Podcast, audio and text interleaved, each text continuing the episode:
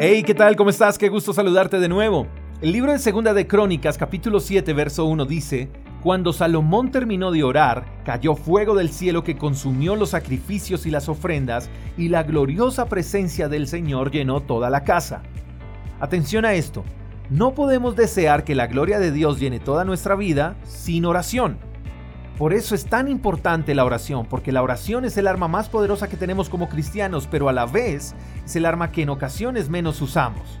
Y no la usamos por varias razones. Entre esas razones están porque no sabemos orar, porque no nos gusta orar, porque preferimos que otros oren por nosotros y porque creemos que con que ore mi mamá, mi abuela, mi tío, el pastor, es suficiente.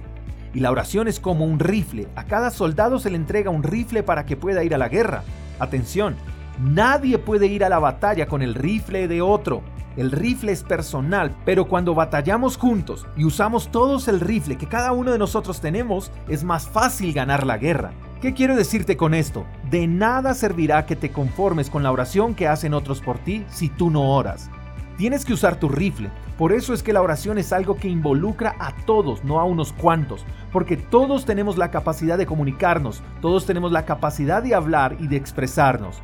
Dios quiere llenar tu vida con su gloriosa presencia. Dios quiere llenar tu casa con su gloriosa presencia. Pero eso depende más de nuestras oraciones que de las oraciones que hacen los demás por nosotros. Dice el pasaje que la gloriosa presencia del Señor llenó toda la casa. Eso quiere decir que Dios lo llena todo. Cuando oramos no quedan algunas cosas pendientes porque Dios lo llena todo. Y si oramos, Dios no llenará algunas partes de nuestras vidas cuando oremos. Dios llenará toda nuestra vida, toda nuestra casa de su gloriosa presencia.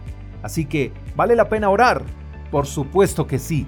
¿Podemos orar por otros y pedir oración? Por supuesto que sí. Batallamos todos juntos, oramos juntos, somos una familia, pero no podemos descuidar nuestros tiempos personales de oración, porque ahí es donde Dios lo llena todo. Recuerda, la oración es el arma más poderosa que tenemos, pero hay que usarla. Espero que tengas un lindo día, te mando un fuerte abrazo. Hasta la próxima. Chao, chao. Gracias por escuchar el devocional de Freedom Church con el pastor J. Echeverry. Si quieres saber más acerca de nuestra comunidad, síguenos en Instagram, arroba Freedom Church Call. Hasta la próxima.